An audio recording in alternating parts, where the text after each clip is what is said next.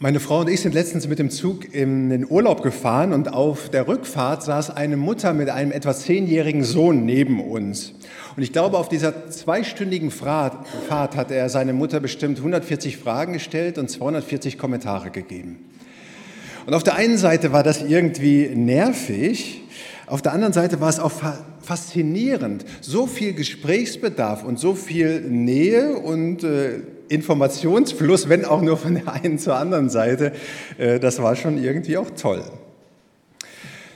Und heute, wo wir die Kinder und die äh, Jugendlichen und Lehrer gesegnet haben für ihre Zeit in der Schule, erschien es mir durchaus passend, etwas für die kindliche oder aus der kindlichen Perspektive heraus zu machen. Und Rolf hat es schon gesagt, daraus ist diese, dieses Thema entstanden, kindlich beten. Und wenn wir mehr Zeit hätten, dann würde ich euch alle mal fragen, was denn zuerst so für, für Assoziationen kommen, wenn ich nach eurem Gebet fragen würde. Ich habe Leute mal in der Woche ähm, gefragt und die haben Folgendes gesagt. Gegenwart Gottes, kurz, Stoßgebete, spontan, Fürbitte, mühselig. Das macht deutlich, dass Gebet keine einfache Sache ist, aber eine besondere Sache und eine Herausforderung. Ich persönlich kenne niemanden, der sagt, Gebet, kein Problem, schaffe ich, mache ich immer, äh, mache ich alles äh, so zu, unter, zu 100 Prozent. Aber klar ist auch, Gott will unser Gebet. Und wir beten, ich habe es mal so zusammengefasst, als Knechte zu dem allmächtigen Gott, als Knappen, äh, also als Schüler äh, zu Jesus, unserem Lehrer, und als Kinder zum himmlischen Vater. Und heute geht es besonders eben um dieses kindliche Gebet zum himmlischen Vater, weil je nachdem, zu wem wir gerade beten, unterscheidet das ja auch, wie wir beten und in welcher Art wir beten. Kindlich beten. Jesus bringt seinen Jüngern in der Bergpredigt ja ein Beispielgebet bei, das Vater Unser, das wir wahrscheinlich alle relativ gut kennen. Und vorher schreibt er Folgendes, und das will ich mit uns lesen, als Predigtext Matthäus 6, die Verse 5 bis 9. Und ich habe den Predigtext auch mitgebracht, vielleicht klappt es, dass man den projiziert. Da sagt er, und wenn ihr betet, sagt er zu seinen Jüngerinnen und Jüngern, sollt ihr nicht sein wie die Heuchler, die gerne in den Synagogen und an den Straßenecken stehen und beten, damit sie von den Leuten gesehen werden. Wahrlich, ich sage euch, sie haben ihren Lohn schon gehabt. Wenn du aber betest, so geh in dein Kämmerlein und schließ die Tür zu und bete zu deinem Vater, der im Verborgenen ist. Und dein Vater, der in das Verborgene sieht, wird dir es vergelten. Und wenn ihr betet, sollt ihr nicht viel plappern wie die Heiden, denn sie meinen, sie werden gehört, wenn sie viele Worte machen. Darum sollt ihr ihnen nicht gleichen, denn euer Vater weiß, was ihr bedürft, bevor ihr ihn bittet. Darum sollt ihr so beten, unser Vater im Himmel, dein Name werde geheiligt. Das sind natürlich super bekannte ähm, Sätze und dann auch das Vaterunser, das dann danach noch folgt. Jeder von uns kennt das sicherlich. Ich finde interessant und in der Vorbereitung ist mir das deutlich geworden, dass dieses Beispielgebet ja eingebettet ist in der ganzen Bergpredigt. Und mir sind Kronleuchter aufgegangen, dass die ganze Bergpredigt irgendwie eine Ermutigung ist, als Kinder zum himmlischen Vater zu kommen. Es geht irgendwie in allem um das Verhältnis zum himmlischen Vater. Jesus sagt, kommt damit zum Vater. Und das war in der damaligen Zeit revolutionär, zu Gott als Vater zu kommen.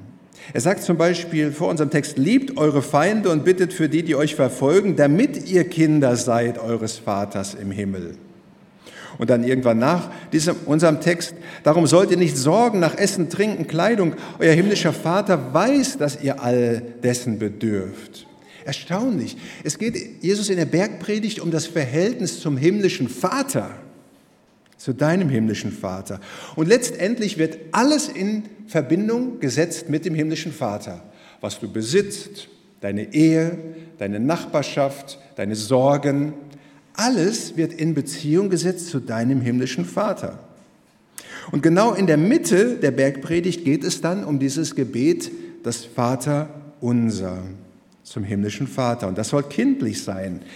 Wie Kinder sollen wir reden, unter anderem. Also wir reden auch als Knappen und als äh, Knechte. Das ist dann nochmal eine andere Predigt. Aber als Kinder dürfen wir zu Gott kommen. Wie sieht das kindliche Gebet aus? Jesus sagt in unserem Text zweimal, wie wir nicht beten sollen. Nicht als Heuchler, sondern zum Vater im verschlossenen Kämmerlein und nicht wie die Heiden, sondern im Vertrauen, dass der himmlische Vater weiß, was wir bedürfen. Und diese beiden Dinge möchte ich kurz erklären. Zunächst also, Kinder Gottes beten nicht als Heuchler. Was sind Heuchler? Heuchler sind Schauspieler. Sie tun nur so, als ob. Sie gehen in eine Rolle hinein. Ihnen ist wichtig, was andere denken. Und wenn sie auf der Bühne stehen, dann erwarten sie am Ende Applaus und Anerkennung. Das ist auch für Schauspieler legitim, aber nicht für betende Kinder Gottes. Wenn wir nicht wie Heuchler beten sollen, wie dann? Was ist das Gegenteil? Ich denke, es ist so, wie Kinder sind. Echt, natürlich, unüberlegt. Wenn Kinder mit ihrem Vater und ihrer Mutter sprechen, dann denken sie nicht, wer ist denn gerade in der Nähe und muss ich so beten, dass andere das auch toll finden sondern sie gehen ganz einfach und ganz unkompliziert um, so wie dieser Junge im Zugabteil, der hat nicht gesagt, oh, was denkt denn hier der neben mir, äh, wie ich jetzt bin und dass ich so viel äh, spreche. Sie erzählen von ihrem Schmerzen, lassen die Tränen einfach fließen, weil es natürlich ist, dem Vater oder der Mutter nahe zu sein einfach das Herz ausschütten, so wie einem der Schnabel gewachsen ist. Oder einfach nach der Schule nach Hause kommen und erzählen, was man gemacht hat. Die Eindrücke des Lebens müssen einfach raus, geteilt werden mit dem Vater und der Mutter. Das ist kindliches Gebet, echt, natürlich, unüberlegt. Das ist kindliches Beten. Und so habe ich mich letztendlich doch gefreut, dass dieser Junge einfach so mit seiner Mutter geredet hat und ihm diese Sachen einfach so entgegengeworfen hat. Das ist gut, weil es wird eine Zeit kommen von der Mutter, dass sie ihrem Sohn die Dinge aus der Nase ziehen muss, wenn er nämlich in der Pubertät ist. Deswegen gut, wenn man redet, auch miteinander, auch ihr mit euren Kindern und eure Kinder mit euch. Für uns Erwachsene ist dagegen dieses kindliche Gebet eine Herausforderung, denn wir sind ja erwachsen.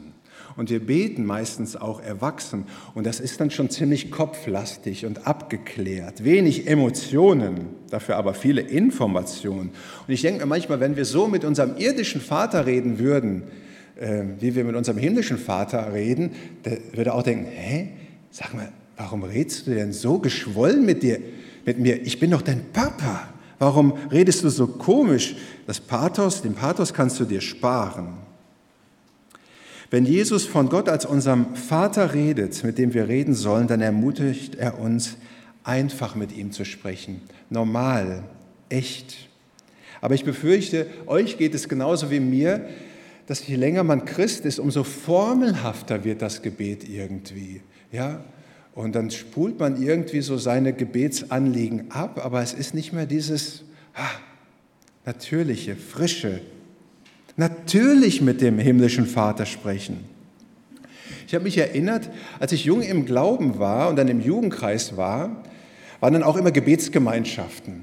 Und ich habe mich nie getraut zu beten. Und wenn ich mich getraut habe, dann habe ich bestimmt äh, fünf Minuten überlegt, während die anderen fröhlich beteten, was kann ich denn beten? Und habe mir so Sätze zurechtgelegt, zwei, drei wohlformulierte Sätze, die ich dann auch irgendwie loslassen konnte weil mir wichtig war irgendwie, dass das Gebet gut war für die anderen, weil Gebet ist ja immer gut für Gott. Aber mir war eben so wichtig, was denken denn die anderen, wenn jetzt Thomas betet? Glücklicherweise konnte ich das mit einer Zeit ablegen. Aber Herzklopfen können wir schon haben beim Gebet, aber nicht, weil die anderen mithören und unser Gebet beurteilen, sondern weil wir in dem Moment auf dem Schoß des himmlischen Vaters sitzen dem Schöpfer der Welt und ihm alles sagen können, unser Herz ausschütten können. Und ja, das ist das Wesen des kindlichen Gebetes. Es darf dabei um uns gehen, auch nur um uns. Meine Gefühle, meine Wünsche, meine Hoffnungen, meine Sorgen, all das kann ich ihm sagen. An dem Ohr des himmlischen Vaters ist dafür Platz über den Arbeitskollegen, der mich geärgert hat, über zu wenig Geld, darüber, dass das Auto äh, kaputt gegangen ist und ich irgendwie Hilfe brauche, über der Suche nach einem Freund. All das hat auf dem Schoß des Vaters Platz. Meine eigenen Wünsche und Bedürfnisse, so wie ich es auch einem irdischen Vater sagen würde. Und darum geht es. Und auch wenn Gott unsere Gedanken kennt, ist es ja gut und hilfreich, laut zu beten, auch wenn man allein im Kämmerlein ist. Denn das zeigt ja, dass es wirklich ein Gespräch ist. Also macht das ruhig mal. Wenn ihr zu Hause betet, betet laut. Nicht nur so leise, sondern laut, weil ihr wisst, der himmlische Vater ist da. Und was ist mit dem Lohn für das Gebet? Jesus sagt ja, der himmlische Vater wird das Gebet vergelten. Die Heuchler haben ihren Anerkennung ja schon als Lohn bekommen. Und was ist der Lohn für das Gebet mit dem allmächtigen Gott? Es ist Gott selber. Denn jedes Gebet bestärkt mich ja in der Beziehung zu ihm. Also, und das als Zusammenfassung vielleicht die nächste und übernächste Folie, äh, wenn man das genau, die nächste nochmal. Genau, Kinder Gottes beten nicht als Heuchler, sondern sie beten natürlich, klar, einfach und reden über ihre Wünsche und Bedürfnisse. Und das Zweite ist nun, Kinder beten nicht als Heiden. Eine Vorbemerkung, Heiden in der Bibel eine Bezeichnung für Menschen, die Gott nicht kennen. Und gemeint ist jetzt damit nicht, dass wir nicht viel reden dürfen, weil Kinder reden einfach viel. Das haben wir ja gerade festgestellt. Und wie schön ist es, wenn ein Kind Vatergebet mal eine Stunde dauert auf einem Gebetsspaziergang. Dieses plappernde Heidengebet, das Jesus meint, ist einfach eine Haltung, viel hilft viel. Eigentlich würde ja eine Tablette gegen die Migräne reichen, aber ich nehme einfach vier Tabletten, weil vielleicht ist die Migräne dann besser und schneller weg. Viel hilft viel, das kennen wir ja so auch. Eigentlich würde ein Satz reichen zu Gott um das Anliegen zu beschreiben, aber man sagt, man plappert wie die Heiden lieber viermal das Gleiche in unterschiedlichen Worten. Und was steckt hinter dieser Haltung? Gott würde nicht den ersten Satz gleich hören. Man müsste Gott überzeugen. Man müsste besser argumentieren. Mein Wort würde, mein Gebet müsste gewaltiger sein und dann würde vielleicht Gott mein Gebet erhören. Ich müsste das mit vielen Worten unterstreichen, damit ich das ernst meine. Das ist plappern wie die Heiden. Nein. Die Heiden, die riefen auch mal eine ganze Litanei von 40 Götternamen und irgendwann irgendein richtiger Göttername würde schon dabei sein. Der richtige Name, den wir unserem Gebet voranstellen, ist Vater. Und kindliches Gebet bedeutet, ich komme voller Vertrauen zu ihm, dass er alles tun kann. Mein himmlischer Vater ist der Alleskönner, der Held, er hört, wenn ich ihm einmal sage, dass mein Knie wehtut oder ich Hunger habe. Ich muss mit einem Wortschwall ihn da nicht überzeugen. Stellt euch das doch mal vor, wenn eure Kinder so zu euch gekommen werden und die müssten argumentieren und dann erst noch mal im Internet gucken, wie ist das mit der Argumentation, wenn das Knie äh, aufgeschlagen ist, was braucht man da? Äh, nein, die sagen einfach, Papa, Mama, mein Knie tut mir weh, kannst du mir bitte helfen? Und die Mama oder der Papa wird pusten und ein Pflaster darauf kleben. Euer Vater weiß, was ihr bedürft, bevor ihr ihn darum bittet. Deswegen bräuchten wir eigentlich gar keine Worte, wenn wir auf dem Schoß des Vaters sitzen. Einfach sagen, Vater, ich bin hier. Du kennst meine Gedanken und dann seid ihr einfach in der Gegenwart Gottes. Das ist kindliches Gebet auf dem Schoß des Vaters sitzen, in seiner Gegenwart. Stellt euch vor, ein Kind ist hinten im Garten und stürzt von der Schaukel und hat eben sich das Knie aufgeschlagen. Und die Mutter sitzt im Garten und sieht, dass das Kind äh, jetzt ein Problem hat und heult. Und nun fliegt, äh, kommt das Kind zur Mama durch die Terrassentür und in einem lauten Wortschwall fängt es nun an, der Mama zu erzählen, was gerade passiert.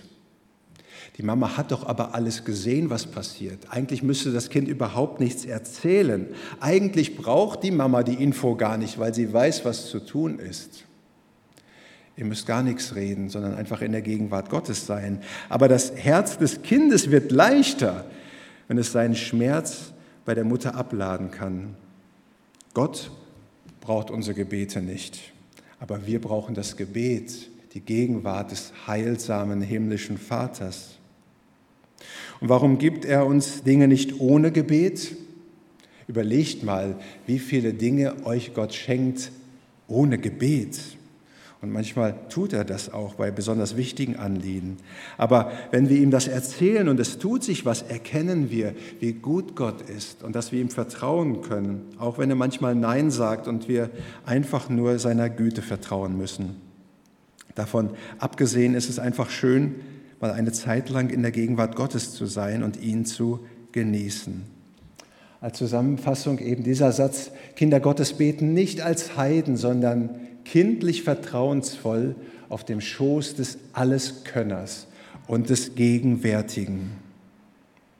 Es ist wahrscheinlich, dass Jesus dann im Vater unser, hier heißt es ja unser Vater im Himmel, das aramäische Wort für Vater Abba benutzt hat. Und Abba ist eins damals wie heute der ersten Worte, das Kinder lernen. Abba, Abba. Und das heißt eigentlich übersorgt, übersetzt Papi. Kindlicher, kann man nicht zum allmächtigen Gott kommen. Und das dürfen wir. Amen.